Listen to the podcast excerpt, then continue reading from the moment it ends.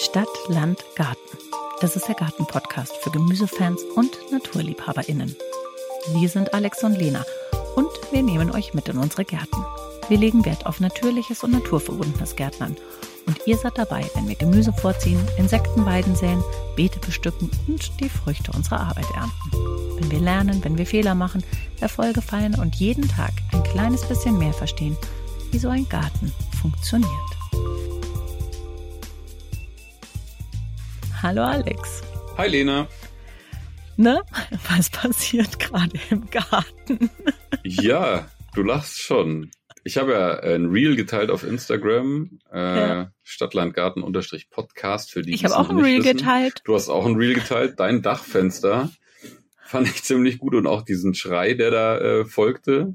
Naja, ich war im Schlafanzug und plötzlich kamen die, kamen diese Schneemassen äh, zum Dachfenster rein. Also es war nicht der Plan. Erstes habe ich aus dem Kinderzimmerfenster geguckt und habe gesehen, die Hühner sind eingeschneit. Und zwar derart, dass quasi der Schnee an den volieren Gittern an der Seite hängen geblieben ist und das Ding abgedichtet hat. Es war quasi stockdunkel da drin. Oh. Und die Tür war ja 50 Zentimeter hoch eingeschneit. Oh. Also dann bin ich raus, dann habe ich schon meinen Stiefvater gesehen, der war auch schon am Stapfen quasi bis zum Stadel hinter, wo unser Traktor geparkt ist. Und er hat dann angefangen mit dem Traktor Spuren überhaupt erstmal, also erstmal den Traktor aus der Garage freizuschaufeln und dann den Hof so langsam äh, hinzukriegen, während ich die Hühner freigeschaufelt habe. Also hier in der Stadt hat 50 Zentimeter geschneit, bei euch wahrscheinlich 60 und das Ungefähr. alles innerhalb von 24 Stunden. Mhm wir sind ja in München und ihr auf dem Land erst recht, wir sind ja Schnee gewöhnt. Und das ist jetzt nicht so, dass automatisch alles still steht und still liegt. Aber de facto war es so. Es war wirklich ein Wochenende, wo nichts ging, nichts ja. fuhr. Dementsprechend, es passiert gerade nichts im Garten. Ich bin tatsächlich bis jetzt einfach noch nicht in den Garten gekommen, weil hier einfach ja die Straßen nicht befahrbar und nicht passierbar waren. Mhm. Ich mache mir langsam ein bisschen Sorgen. Ich würde ganz gerne mal in den Garten schauen. Zum einen, um vielleicht die Vögel zu füttern, weil die finden wirklich tatsächlich nichts mehr. Zum anderen aber auch, um mal zu schauen, wie es da so aussieht. Also es sind ja auf einer Seite von unserem Garten viele hohe, große Ahornbäume. Und es war schon bei Stürmen immer wieder so, dass da auch mal ordentliche Äste abgekracht sind. Jetzt habe ich ein bisschen Sorge, dass die massiv zusammengebrochen sind, diese Bäume, und irgendwie die Laube zum Beispiel beschädigt haben. Insofern oh, ja. juckt mich in den Fingern und ich würde da gerne mal gucken. Es ist wirklich bitter zu sehen, wie viele Bäume hier abgebrochen und zusammengebrochen sind. Also diese Schneemassen waren und sind einfach nach wie vor echt gewaltig. Ja, das ist bei uns tatsächlich auch so ein Thema. Und ja, du hast recht, es war irgendwie echt eine Menge Schnee. Und ähm, erstaunlicherweise ging ziemlich lang nichts. Also auch unser Strom war eine Zeit lang weg. Ja. Irgendwie kam ich mir nicht so vor, als ob ich in einem, also kurz mal nicht in einem Land lebe, das eigentlich Winter gewöhnt ist. Es ist ein bisschen bitter, wenn man sich überlegt, was, also, was so im Beet übrig geblieben ist. Du hast ja auch in deinen Videos gezeigt, den Grünkohl und so, der unterm Schnee verborgen ist. Um den mache ich mir jetzt nicht so viel Sorgen. Was mit dem Rosenkohl ist, muss man sehen, ob der vielleicht abgebrochen ist oder so. Mhm. Aber ähm, ich hatte noch Radieschen im Beet und der Rucola ist noch gewachsen. Der Winter kam etwas plötzlich, aber gut. Aber der Rosenkohl, muss ich sagen, der war bei mir ähm, einfach eingeschneit und den konnte ich dann so frei rütteln. Und es hat auch gepasst. Ich weiß nicht, was jetzt war, wo der Schnee so warm wurde. Da habe ich nicht mehr hingeguckt. Mhm. Also äh, geschmolzen ist, dann wird er nochmal schwerer. Die Hühner haben sich über den Grünkohl mega gefreut. Der ist nach wie vor super vital. Also ich drücke ja. dir die Daumen. Ich werde berichten. Ja, und unser kurz und knackig, das ist, glaube ich, so kurz und knackig, wie es noch nie war. ähm, weil was ist aktuell im Garten zu tun? Nichts. nichts. Ja, man kann nichts tun. Das Einzige, was man tatsächlich machen kann, wenn man das möchte, ist in Samenkatalogen, digitalen und welchen aus Papier wühlen und wälzen und sich informieren und inspirieren lassen und zu schauen einfach, worauf man sich so im Frühjahr oder Spätwinter stürzen möchte. Aber mhm. bis dahin jetzt erstmal, zumindest solange der Schnee so ist, wie er ist, nichts. Wir sprechen heute über das Thema Sortenauswahl. Das ist ein bisschen ein sperriger Name. Wir haben uns aber überlegt, wir würden ganz gerne eine Folge mal dazu machen, wie man eigentlich die richtige Sorte seines Gemüses aussucht. Also sprich, ich habe es ja gerade gesagt, wenn man jetzt anfängt, sich da zu überlegen, was man im kommenden Jahr im Beeten haben will, beziehungsweise man stellt ja auch dann ganz schnell fest, wenn man bei irgendwelchen Samenhändlern sucht, dass es wahnsinnig viele Sorten gibt und dann steht man da so ein bisschen wie der Ochs vorm Berg und weiß nicht so genau, was man sich jetzt aussuchen soll und was geeignet ist. Und deshalb dachten wir, machen wir jetzt mal eine Folge dazu, wie man die richtige Sorte für sich persönlich und auch für seinen eigenen Garten eben findet.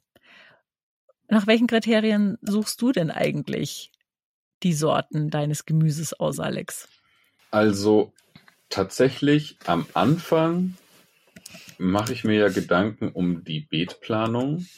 Das hat schon einen großen Einfluss darauf. Jetzt gerade mit Blick auf nächstes Jahr äh, habe ich ja schon vor, da so eher in Richtung Salat zu gehen, weil ich jetzt so viel Kohl hatte und so viel Starkzehrer überall, dass ich einfach ein bisschen ja sozusagen abschwächen muss. Das ist mal so die eine Herangehensweise. Ich werde mich werde mich quasi so ein bisschen mehr auf Schwachzehrer oder Mittelzehrer dieses nächste Jahr konzentrieren. Und dann ist bei mir Hunger ein total wichtiges Thema bei der Sortenauswahl. Ich will einfach, es gibt gewisse Dinge, die esse ich gerne und ähm, die möchte ich auf jeden Fall im Garten haben. Und ich kriege auch tatsächlich beim Blättern in so Saatgutkatalogen irgendwie schon so ein bisschen Hunger und stelle mir vor, was ich damit in der Verarbeitung später mache. Und auch so ein bisschen natürlich die Erfahrungswerte. Was war denn erfolgreich? Was möchte ich vielleicht wieder haben? Was hat echt gut funktioniert? Auch viel Ertrag gebracht ja, das sind so meine Soft-Kriterien, würde ich mal sagen. Ja, das ist bei mir ganz ähnlich. Gerade jetzt die Sorten suche ich zum Beispiel äh, nach der Reifezeit auch aus. Also Thema Zwiebeln, da nehme ich ja immer die Wintersteckzwiebeln. Das mhm. heißt, ich bringe die Zwiebeln im, im Herbst in die Beete und suche mir danach eben die Zwiebelsorten aus. Das ist äh, ein relativ einfaches Kriterium, würde ich mhm. sagen.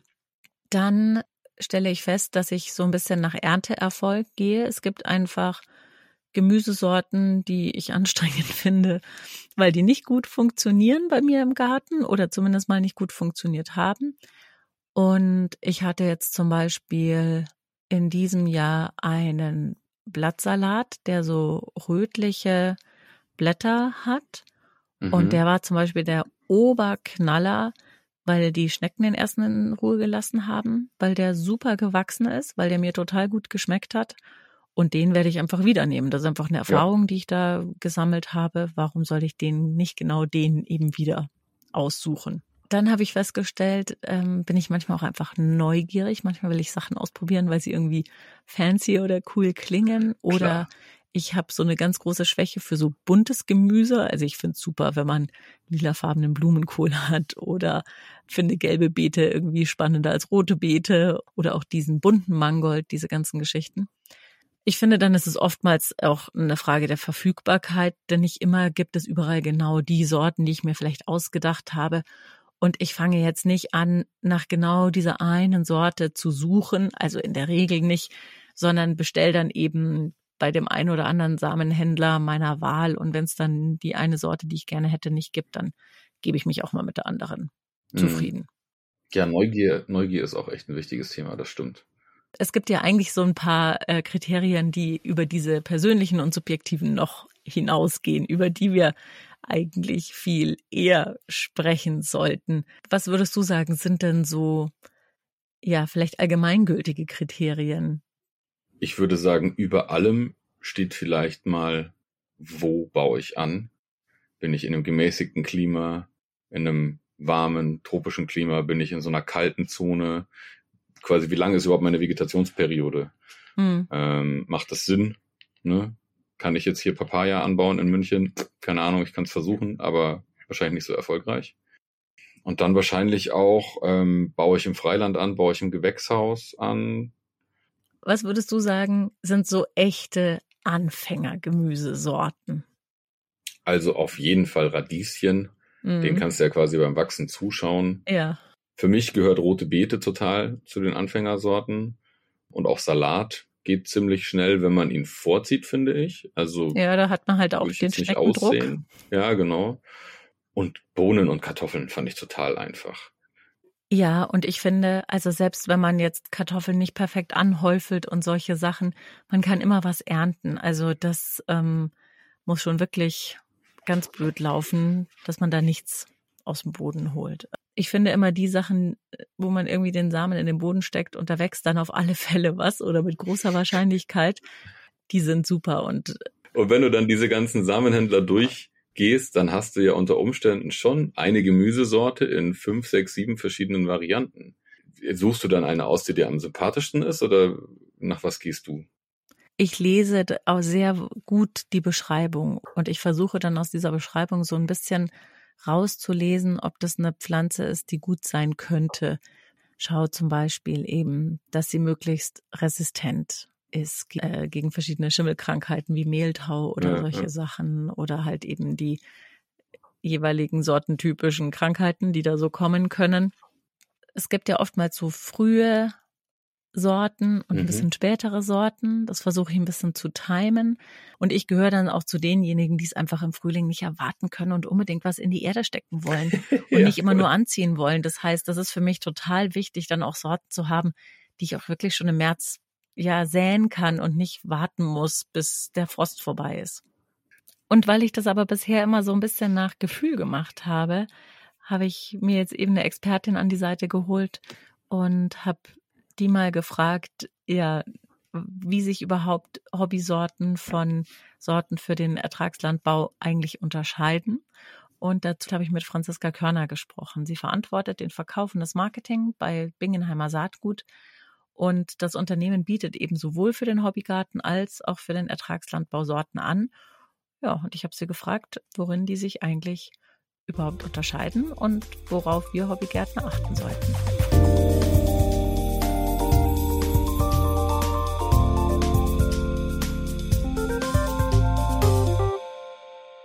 Ja, Franziska, vielleicht kannst du mal erzählen, was ist denn eigentlich der Unterschied zwischen Samen bzw. Sorten für den Hobbybedarf und für den Ertragslandbau. Ihr habt ja beides im Angebot bei euch.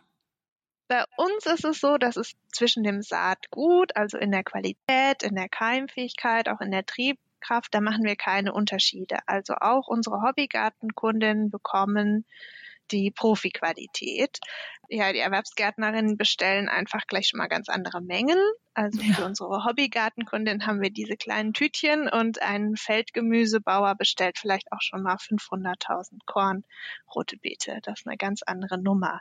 Und dann ist es so, wenn man zum Beispiel eine Sämaschine benutzt, dann hat man andere Anforderungen. Dann ist es wichtig, dass die Samenkörner alle ungefähr eine gleiche Größe haben. Das heißt, wir bieten dann auch kalibriertes Saatgut an. Das ist dann nach der Größe sortiert. Es hat keinen Zusammenhang mit der Keimfähigkeit, aber es ist einfach nur nach der Größe sortiert. Und der Hobbygärtner bekommt dann alle durcheinander gemischt, also große und kleine ja, Samen, oder? Genau, okay. so ungefähr, mhm. ja. Dann gibt es noch piliertes Saatgut. Ja, das kennt man vielleicht, dass man manchmal so Jungpflanzen in so kleinen Erdpresstöpfchen kauft. Genau. So. Und da wird ja immer nur ein Korn reingesät. Und wenn das besonders kleines Saatgut ist, dann ist es viel einfacher zu handeln, wenn da noch so eine Tonschicht außenrum ist. Das sind so Unterschiede zwischen jetzt den Samen, sag ich mal. Und dann lass uns mal zu den Sorten kommen. Wie differenziert ihr da?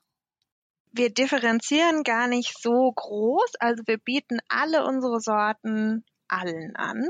Aber es ist schon so, dass ähm, im Erwerbsgartenbau gibt es andere Anforderungen an die Sorten. Also es ist zum Beispiel wichtig, dass man die auch gut transportieren kann, dass man, wenn man sein Gemüse geerntet hat und man es eingeladen hat auf dem Hof und man fährt zum Markt oder zum Laden, dass es auch dort heil ankommt. Und das ist für den Hobbygarten, wenn man in den Garten geht und dann das Gemüse gleich snackt oder noch mit in die Küche nimmt, was daraus zubereitet, ist das nicht so wichtig. Also wir haben zum Beispiel eine Tomate, die ist total lecker, die Berner Rose. Die hat aber eine sehr, sehr dünne Haut. Also die würde den Transport nicht überleben. Aber mhm. für zu Hause ist das natürlich überhaupt gar kein Problem. Und dann freut man sich auch vielleicht, wenn man nicht so lange dann noch auf der Haut drauf rumkaut, sondern man einfach eine leckere Tomate hat oder was die Lagerfähigkeit betrifft. ja, gerade manche ältere Sorten oder ja, insgesamt manche Sorten sind einfach nicht so ertragsreich. Und die mhm. sind dann aber trotzdem total aromatisch oder sehen speziell aus. Und das freut man sich ja dann als Hobbygärtnerin drüber. Aber wenn man wirklich davon leben muss, dann ist es nochmal eine andere Nummer und dann entscheidet man sich vielleicht eher nicht für diese Sorten, sondern eben für eine andere, wo man einfach mehr ernten kann und mehr rauskommt, bekommt aus seiner Arbeit. Ich habe ja bisher ganz stark meine Gemüsesorten danach ausgesucht, wie gut sie mir gefallen. Also beim Mangold nehme ich immer diesen bunten Mangold, mhm. einfach weil ich ihn so hübsch finde. Ich habe jetzt in diesem Jahr Blumenkohl gehabt, der lila ist und solche Sachen, weil ich das einfach gern mag, wenn alles so ein bisschen vielleicht mal ungewöhnlicher aussieht, habe mich schon durch verschiedenste Kürbisformen und Farben probiert, das gleiche mit den Zucchini. Wenn das jetzt vielleicht nicht das oberste Kriterium ist, dass man sozusagen buntes Gemüse haben möchte, gibt es irgendwie so ja Empfehlungen, worauf Hobbygärtner achten sollten, wenn sie die Sorten aussuchen? Vielleicht vorweg zu schicken, also uns ist es natürlich sehr wichtig, dass das ökologisches Saatgut ist und samenfeste Sorten, also keine Hybridsorten. Was ist denn der Unterschied zwischen samenfesten und hybridem Saatgut? Samenfest bedeutet, dass ähm, eine Sorte nachbaufähig ist. Das heißt, man kann ähm, aus dem Saatgut, ähm, was man aus der eigenen Pflanze gewinnt, wenn man das wieder aussät, wächst eine Pflanze, die das gleiche Sortenbild hat wie die Ursprungspflanze. Und das ist vielleicht auch erstmal schön, weil man dann sein eigenes Saatgut gewinnen kann im Garten. Aber auch wenn man jetzt da kein Interesse dran hat und sagt, ich will eigentlich jedes Jahr gerne neue Sorten probieren, ist es trotzdem auch wichtig, samenfeste Sorten zu kaufen, weil man damit eine unabhängige ökologische Landwirtschaft unterstützt und einfach so eine Unabhängigkeit von Saatgutkonzernen. Das Saatgut ist ja am Anfang unserer ja, Lebensmittelkette. Das ist ganz ähm, basal, um unsere Ernährungssicherheit auch sicherzustellen. Und ähm, deswegen ist es für uns, sind diese Sorten ein Kulturgut, so formulieren wir das, und das sind, ist kein Wirtschaftsgut. Also wir finden die Sorten, die sollen der Allgemeinheit gehören und sollen kein ähm, Zweck sein, um damit Profite zu erwirtschaften. Trotzdem kann ja auch mit samenfesten Saatgut können neue Sorten entstehen. Nur dieser Züchtungsprozess ist einfach viel, viel, viel langwieriger, weil man sozusagen von Generation zu Generation schaut, dass man eben bestimmte Eigenschaften ja immer mehr vertieft sozusagen. Richtig? Genau, ja. Ähm, dass man wieder das gleiche Sortenbild bekommt, funktioniert natürlich nur, wenn die Vermehrung mit Pflanzen stattfindet, die auch aus von der gleichen Sorte sind. Also wenn man zwei unterschiedliche Kürbisse nebeneinander hat, der gleichen Kürbisfamilie, dann kann es natürlich schon gleich ganz anders aussehen. Bei der ökologischen Züchtung ist einem auch noch eine Besonderheit, dass dieser ganze Prozess von Kreuzung und Auslese, das findet alles auf dem Feld statt und mhm. nicht jetzt irgendwie im Labor oder auf Zellebene, sondern wirklich an den Pflanzen, die auch dort ökologisch angebaut werden. Das heißt, da werden auch keine Pestizide und keine Chemiedünger verwendet. Was gibt's denn noch für Kriterien, wonach man seine Sorten auswählen sollte? Als erstes würde ich mal von den Gegebenheiten im eigenen Garten ausgehen. Hat man ein Gewächshaus oder nicht? Das trifft natürlich nicht für alle Kulturen zu, aber gerade bei Tomaten oder Gurken ist es ja ein ganz wichtiges Unterscheidungskriterium. Ich würde mal davon ausgehen, dass die meisten vielleicht vor allem am Anfang kein Gewächshaus haben, dann ist es eben wichtig, Freilandsorten zu wählen, weil die einfach robuster sind. Also wir haben zum Beispiel eine Gurkensorte, die heißt Tanja und die zeichnet sich einfach dadurch aus, dass auch wenn es mal ein bisschen kühler wird draußen, sie eben nicht gleich ihre Blüten verliert oder auch weiter noch Blüten produziert und auch ähm, ist sie ein bisschen robuster gegen Mehltau und da bleibt das Laub länger grün. Das wäre jetzt so das Erste, was irgendwie wichtig ist, dass man sich danach richtet. Das ist mir oft aufgefallen, dass ich das Gefühl habe, so Hobbygärtner und Anfängersorten, da steht oft dabei, ja, resistent gegen Braunfäule oder nicht so empfindlich gegen Mehltau, also so gegen diese klassischen Krankheiten. Woran liegt es? Denn gerade auch in einem ökologischen Ertragslandbau hat man da ja auch nur eingeschränkte Möglichkeiten. Oder sind die doch irgendwie anders aufgestellt und können bessere Dinge tun, damit deren Pflanzen nicht so schnell von irgendwelchen gerade so Pilzkrankheiten dahingerafft werden? Ich würde mal sagen, dass einfach schon mal ein größeres Wissen natürlich auch über die Pflanzen da, vielleicht was die Pflanzen auch brauchen. Und die, die erste Voraussetzung dafür, dass die Pflanzen ähm, ja nicht krank werden, ist natürlich, dass sie nicht gestresst sind und dass es denen gut geht, dass es gut gestärkte Pflanzen sind. Und wenn man da sich tagtäglich mit beschäftigt, ich glaube, dann kommt man, kann man das vielleicht auch besser einfach unterstützen. Speziell bei der Braunfäule hat man dann ja vielleicht auch als Betrieb eben wieder eher einen Folientunnel oder ein Gewächshaus. Würdest du sagen, man kann im Vorfeld die richtige Sorte für sich rausfinden? Oder würdest du sagen, das geht eher durchs Ausprobieren und Testen und einfach mal zwei Sorten probieren und dann schauen, was funktioniert besser? Ja, da ist natürlich schon mal die Frage, was ist überhaupt die richtige Sorte und gibt es sie mhm. überhaupt? Und ist es nicht auch vielleicht spannend, einfach Verschiedenes gleichzeitig anzubauen, auszuprobieren? Ist nicht das vielleicht auch interessant? Ich glaube, es ist schon wichtig, einfach auch zu lesen, was wir für Angaben machen für die Sorten.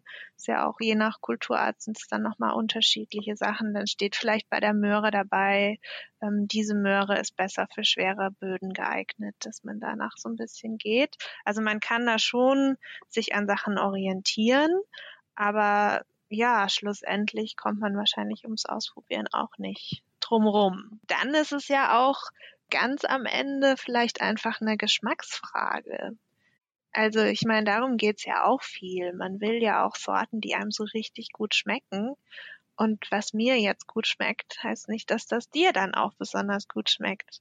Hast du denn ein Gemüse oder eine Sorte, wo du sagen würdest, das ist irgendwie eine Bank, das funktioniert, das ist auch für AnfängerInnen wirklich geeignet, da kann man nicht so wahnsinnig viel falsch machen?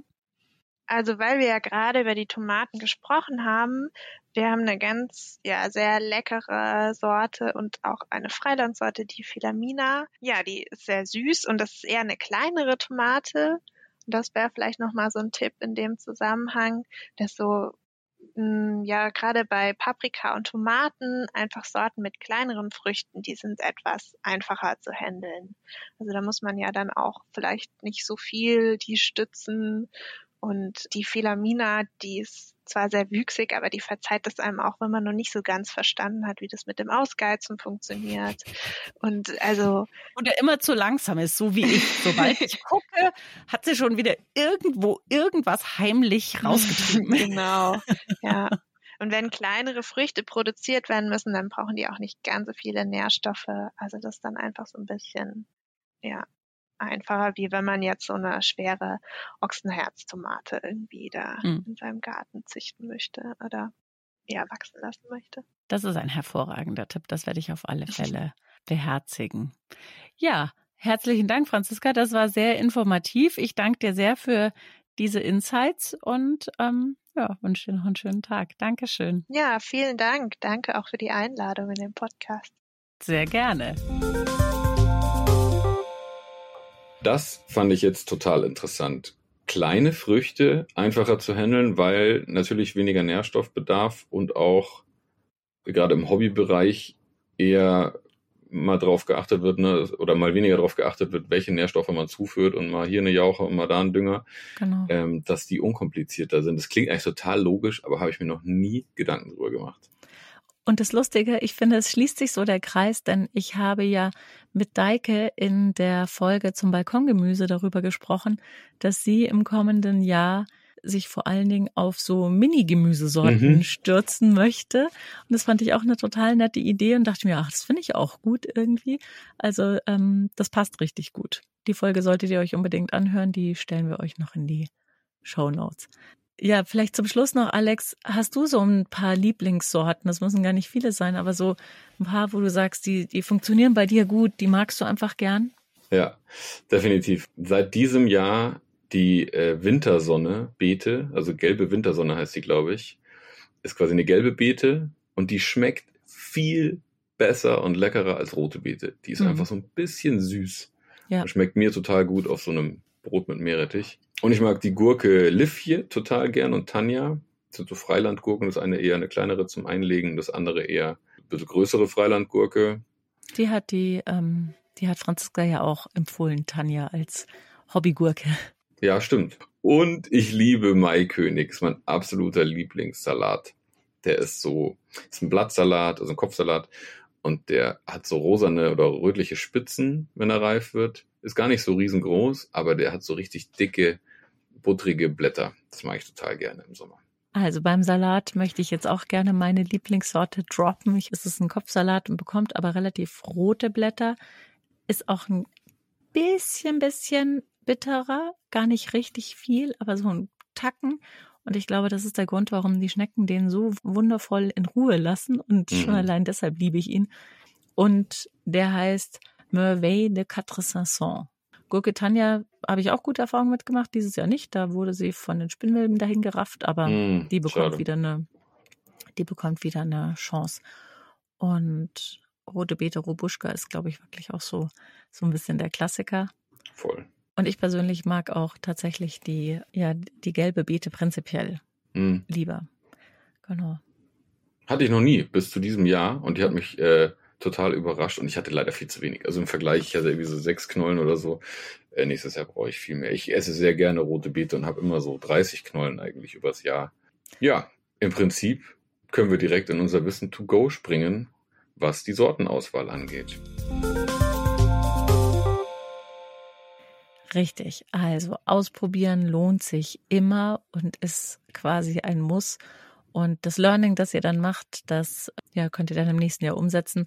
Bedenkt aber, es gibt natürlich immer irgendwelche Kriterien in einem bestimmten Jahr, warum was nicht funktioniert hat. Stichwort Spinnmilben. Also vielleicht solltet ihr nicht nach dem ersten Jahr schon den Kopf in den Sand stecken, sondern der Sorte auch nochmal eine zweite Chance geben. Also ausprobieren und dann lernen aus dem, was, wie es passiert ist, ist auf alle Fälle ein guter Tipp. Genau. Und wir haben heute gelernt, Sorten mit eher kleineren Früchten sind oft einfacher im Hobbygarten zu handeln und einfacher in der Pflege. Und überlegt euch im Vorfeld, was kann ich leisten und was kann ich tun, damit die Pflanze wenig Stress hat. Also, wie oft kann ich gießen? Wie sehr kann ich vielleicht in kalten Nächten nochmal abdecken, etc. Je weniger Stress die Pflanze hat, desto besser wird sie immer wachsen und desto höher wird der Ertrag sein. Jetzt verabschieden wir uns in eine kleine Winterpause. Ja, wir gehen in eine kleine Winterpause, denn der nächste Termin wäre eigentlich turnusgemäß der 25. Dezember. Aber da wollt ihr wahrscheinlich genauso wie wir einfach mal in Ruhe Weihnachten feiern und den Garten Garten sein lassen. Das heißt, wir hören uns wieder am 8. Januar 2024 und dann geht es um das Thema Hochbeete. Und das ist auch deshalb eine spannende Folge, denn du, Alex, verabschiedest dich ebenfalls in eine kleine Winterpause. Ja, das stimmt. Ich äh, nehme mir sozusagen ein Beispiel an meinen Hühnern und habe beschlossen, in der dunklen Jahreszeit tatsächlich weniger aktiv zu sein und ähm, ein bisschen ja, meine Kapazitäten zu schonen. Im Moment gibt's gerade an einigen anderen Ecken viel zu tun. Und deswegen überlasse ich jetzt erstmal der Lena das Feld beim Stadtlandgarten Podcast. Genau, ich habe aber schon richtig viele Ideen, also nicht nur Themen, sondern ich werde sicherlich auch nicht alleine bleiben hier am Mikro und einen Monolog führen. Das ist nicht das, was ich gerne mache und werde mir auf alle Fälle spannende Gäste hier in einem Podcast holen, mit denen ich die Themen, die da so anstehen, bequatschen werde. Insofern würde ich mich freuen, wenn ihr uns die Treue haltet und auch du mir die Treue hältst, Alex. Und ja, Klar. sobald der größte Stress in deinem Leben vorbei ist, einfach wieder zurückkehrst an meine Seite. Das kriegen wir hin. Immerhin heißt es Stadt Landgarten und nicht Stadtgarten. In diesem Sinne, ich wünsche euch allen eine wundervolle vor Weihnachts- und Adventszeit einen guten Rutsch ins kommende Jahr und dann hören wir uns wieder am 8. Januar. So machen wir das. Seid nicht traurig, wenn es keine weißen Weihnachten gibt, dann ist es vielleicht schon warm genug, um irgendwas vorzuziehen im Garten. Ich wünsche euch eine gute Zeit und guten Rutsch. Tschüss. Ciao.